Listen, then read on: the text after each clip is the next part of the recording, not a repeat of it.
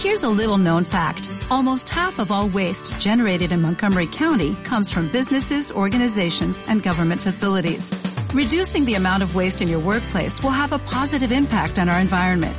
It can also save you money on your disposal costs. Reducing waste and recycling at your business is easy to do and is the law in Montgomery County. Make it your business to recycle right. Learn more at montgomerycountymd.gov slash recycle right or call 311.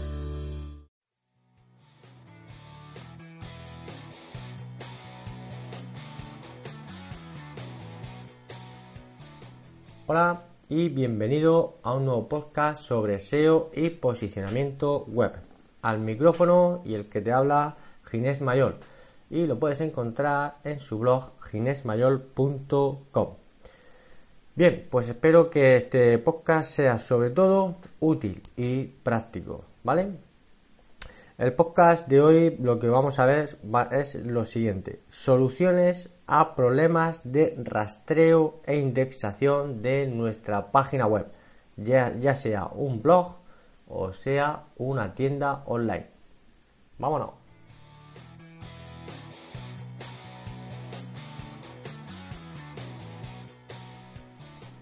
Bien, pues vamos, vamos con el lío, vamos con las soluciones estas a, los problemas que nos podemos encontrar en rastreo. Muchas veces te encuentras con que, eh, bueno, ahora mismo el tema de marketing de contenido, las tiendas online, estamos hablando de cientos y o de miles de URLs que vamos generando. Bien escribimos muchos artículos, eh, digamos cada mes, eh, a final del año pues tenemos cientos de artículos en nuestro blog, eh, y, todo eso va sumando, ¿vale?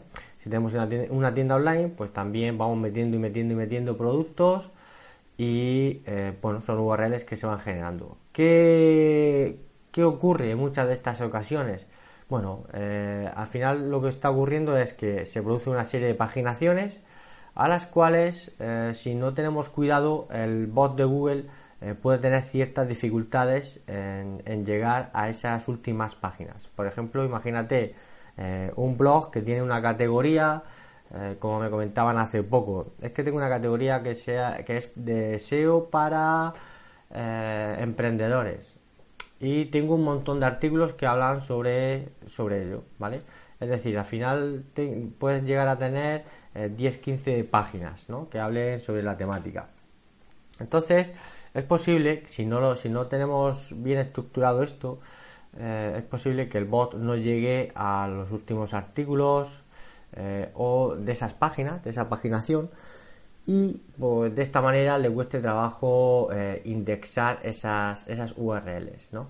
también algún que otro cliente me ha comentado que tienen alrededor de 500 600 artículos Oye Ginés, eh, esto de que unas veces me rastrea mm, o me indexa más páginas que, otras veces, ¿no? Que veo, veo en Ser Console que, que, unas veces me, tengo muchas, muchas páginas indexadas y otras veces no. Tengo, digamos, tengo una cantidad menor, ¿no? Eh, ¿Esto, esto a qué se debe? Bueno, pues se puede deber a, a varios, digamos, a varios problemas, ¿no?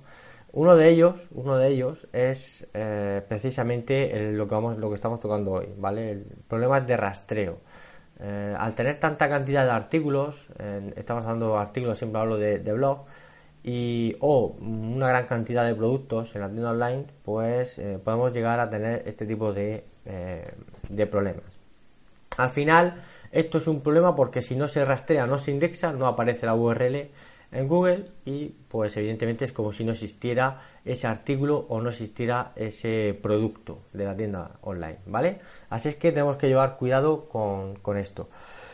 Vamos a ver, eh, venga, vamos con las soluciones eh, más, más utilizadas, ¿vale? Las, soluciones más utilizadas para corregir este tipo de eh, problemillas, ¿vale?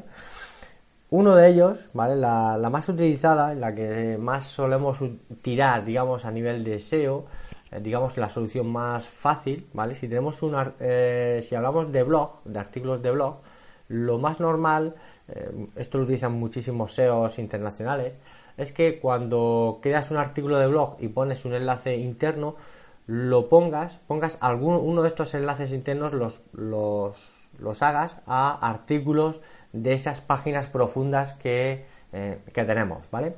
Cuando hablo de páginas profundas, eh, son estas que podemos encontrar, imagínate que tenemos 12 eh, o 15 páginas de una misma sección o categoría, ¿vale?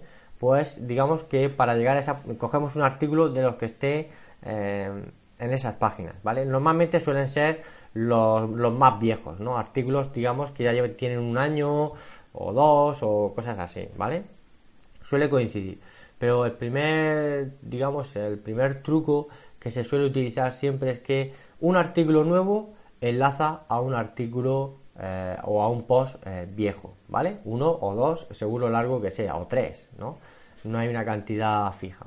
Pero con esto lo que, lo que vamos a conseguir es que vamos a asegurarnos de que el bot de Google, cuando venga a rastrear ese artículo o ese post nuevo, eh, va a seguir, normalmente sigue todos los enlaces, todos los links que ve los sigue, ¿vale? Entonces nos vamos a asegurar de que va a seguir también ese, ese o esos enlaces internos que van a posts antiguos, ¿vale? Por lo tanto, nos aseguramos de que lo va a rastrear. Va a rastrear URLs viejas o antiguas, ¿vale? Por lo tanto, si la rastrea, también la indexará.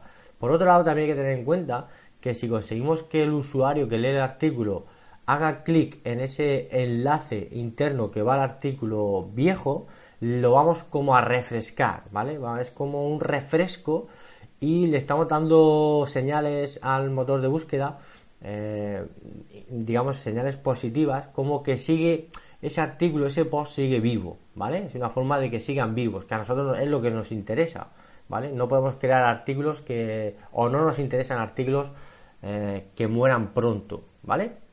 Entonces, este es el primer punto. Luego, en el una segunda opción, ¿vale? Eh, que a mí me gusta. Normalmente, pues, en, muchos diseños de, páginas web, eh, la gente suele, poner un pequeño feed o widget, llámalo como quieras, en la página de inicio con los últimos posts, los últimos artículos, ¿vale? Pero esto, eso no significa mm, que solo podamos hacer eso, ¿vale? Hay un truquillo que bueno, que leí también que algún americano había probado por ahí y que le había funcionado muy bien. Y es que eh, yo lo estoy probando ahora con, mi blog, ¿vale? En la sección de blog. Y es que hacer que ese, que ese widget o, que ese feed de, de, artículos del blog sea dinámico, ¿vale? Vaya cambiando continuamente. Por lo tanto, al cambiar continuamente, también van a aparecer artículos, eh, digamos, los viejos o, artículos más, antiguos ahí y vamos a obligar, entre comillas, vamos a obligar a que Google trabaje más a fondo eh, el tema del rastreo de, todas esas URLs, ¿vale? Es un pequeño truco que, bueno, eh, en un caso de estudio que les ha funcionado bastante bien. Creo recordar, quiero recordar haber, haber visto algo parecido que han hecho páginas web como PC Componentes, creo también eh, hicieron algún o practicaron este, este feed, este tipo de, poner un feed dinámico en el cual cada día cambiaba, ¿vale? Para conseguir refrescar, para conseguir que Google eh, trabaje más, ¿vale? Eh, esas páginas y la y rastree y la rastree más a menudo, ¿vale? Entonces ya sabes, puede ser la página de inicio donde poner ese feed dinámico de alguna forma, que por ejemplo, pues cada, cada día se refresque con contenido que ya tenemos creado, ¿vale? De forma dinámica. O también podemos crearlo a mano si tenemos una web hecha a mano, ¿vale? aquí la clave es esa, ese dinamismo, ¿no? Que vayan cambiando las URLs eh, continuamente, ¿vale? Por ejemplo, pues cada 24 horas. ¿eh? Entonces estamos ahí como, eh, digámoslo de una forma más llana, como engañando un poquito a Google, haciendo que venga más, haciendo que que, trabaje más a fondo, porque lo que nos interesa es que vaya eh, URLs también antiguas, no solo las, últimas novedades o, los últimos productos, ¿vale? Entonces, em, en el blog podemos hacerlo de esa manera, podemos hacerlo bien en la página de inicio, eh, o bien en una de, o la página podemos tener normalmente como yo tengo una página que es blog donde aparecen ahí digamos de forma continua suele aparecer por fechas los, artículos que, voy generando, pero esto no significa que sea la, única opción. Es decir, podemos tener un feed en el cual aparezcan arriba los, últimos artículos eh, que hemos publicado, ¿vale? Pero también podemos hacer una página de blog, digamos, más larga y aparecer 4, 8, 12 artículos más dinámicos o, o antiguos, ¿vale? Con lo cual, y que vayan cambiando, ¿vale? Con lo cual estamos ahí un poco obligando a Google a que rastree todas esas URLs, ¿vale? Son pequeños detalles que hay que tener en cuenta.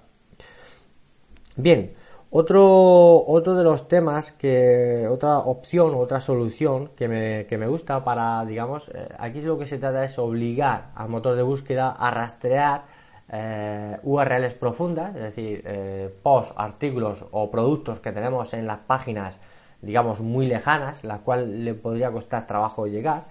Y una de las opciones que me gusta es, por ejemplo, en las tiendas online es aprovechar las páginas de categoría.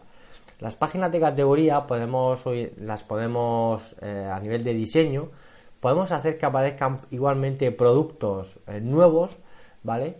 Eh, productos por precio, pero también podemos hacer que aparezcan productos, digamos, que, están en esas paginaciones. Por ejemplo, si tenemos productos por precio y normalmente nos aparecen, digamos, los más baratos, nos vamos a encontrar en que dentro de una categoría, si tenemos muchísimos productos, eh, los productos más caros, ¿vale? Van a estar en, no sé, imagínate la página 15, ¿no?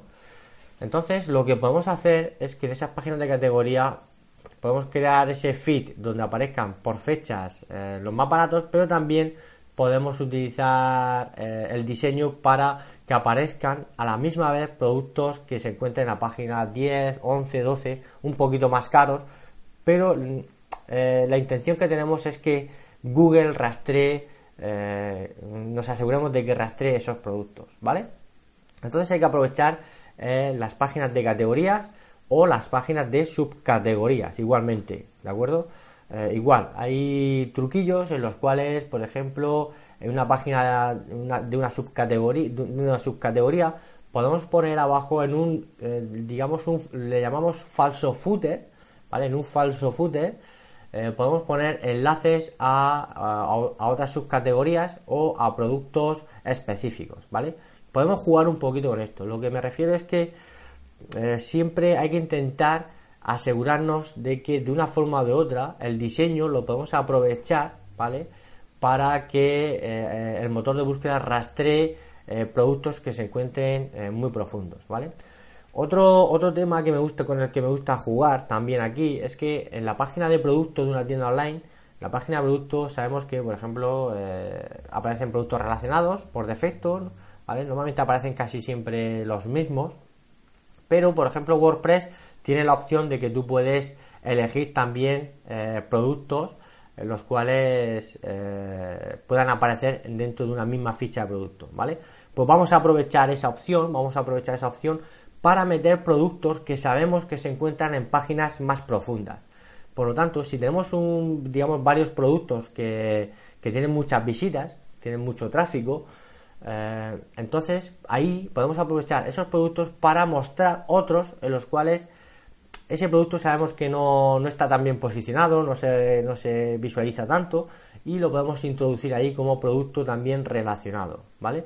Podemos jugar con ese tipo de, cosas y además yo te animo que si eres dueño de o gestionas una tienda online, juegues con todo esto, ¿vale? Con todas estas, eh, digamos, estas soluciones para asegurarte de que eh, Google Mm, te va a rastrear todos eh, y a indexar todas las URLs de la web, ¿vale? Y luego para finalizar hay otra solución que también he implementado yo y que ha funcionado muy bien y es que por ejemplo yo tengo una categoría, ¿vale? Que se llama SEO local. Lo que hice eh, ha sido un hub, ¿vale? Lo que se llama una página hub.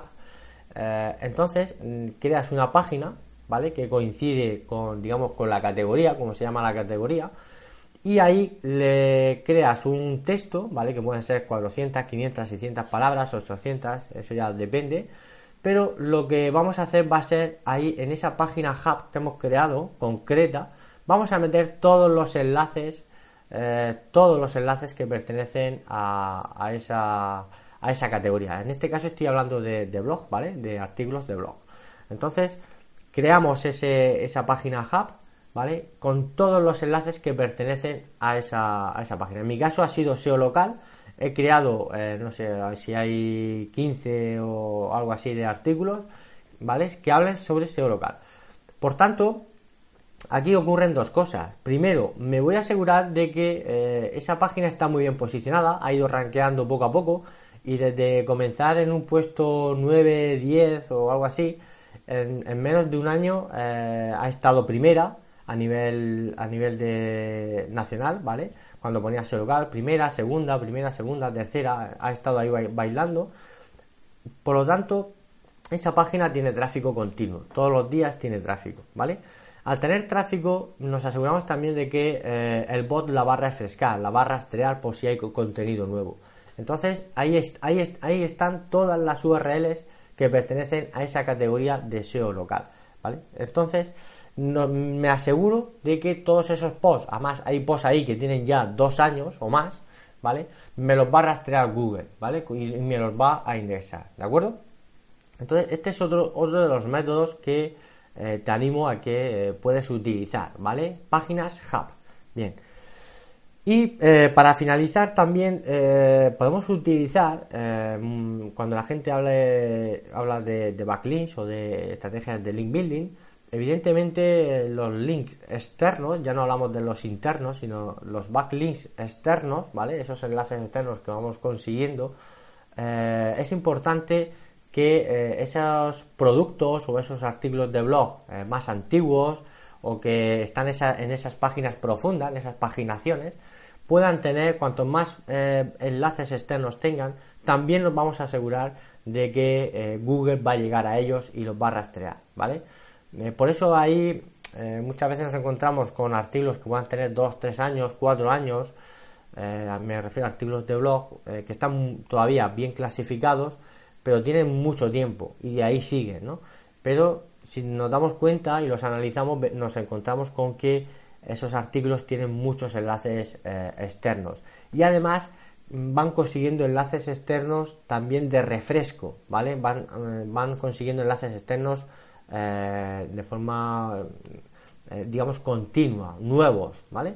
Ese refresco, ¿vale? Ese, ese refresco hace que esos, que esos posts, aunque tengan tiempo, todavía arranquen muy bien en, Google, ¿vale?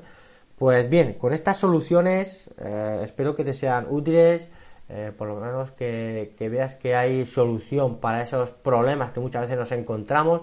Otras veces eh, no nos damos cuenta que creamos contenido y contenido y si no lo analizamos con alguna herramienta, ¿vale? que nos rastree todas las URLs y no haga un esquema de, de cómo tenemos esa arquitectura en nuestra web, igual no, no nos enteramos, ¿no? Lo único que podemos saber es eh, que algunos artículos es como que no nos rastrea, no nos indexa Google, no sabemos por qué, no la indexa, ¿vale? O pierden ranking, no sabemos por qué. Bueno, pues mm, de alguna manera tenemos que refrescar esos artículos, esos productos que se encuentran en páginas eh, muy profundas, ¿vale? Hay diferentes soluciones, eh, podemos aplicar la que más, digamos, se adecue a nosotros, podemos probar con varias de las que hemos comentado, pero es importante que cuando conforme generamos contenido estemos más encima eh, de este punto porque es súper súper importante, ¿vale? Pues nada, espero que, que, este podcast te haya sido útil, te haya sido práctico y si quieres ver más cosas, eh, quieres ver más eh, bueno, temas sobre SEO, posicionamiento web, PNL, quieres saber lo que es la PNL, quieres eh, aprender un poquito de SEO avanzado, date una vuelta por mi blog, ginesmayor.com, donde seguro, estoy segurísimo de que vas a encontrar contenido de calidad. Pues nada más, espero verte pronto por aquí, por este canal de podcast y nos vemos enseguida.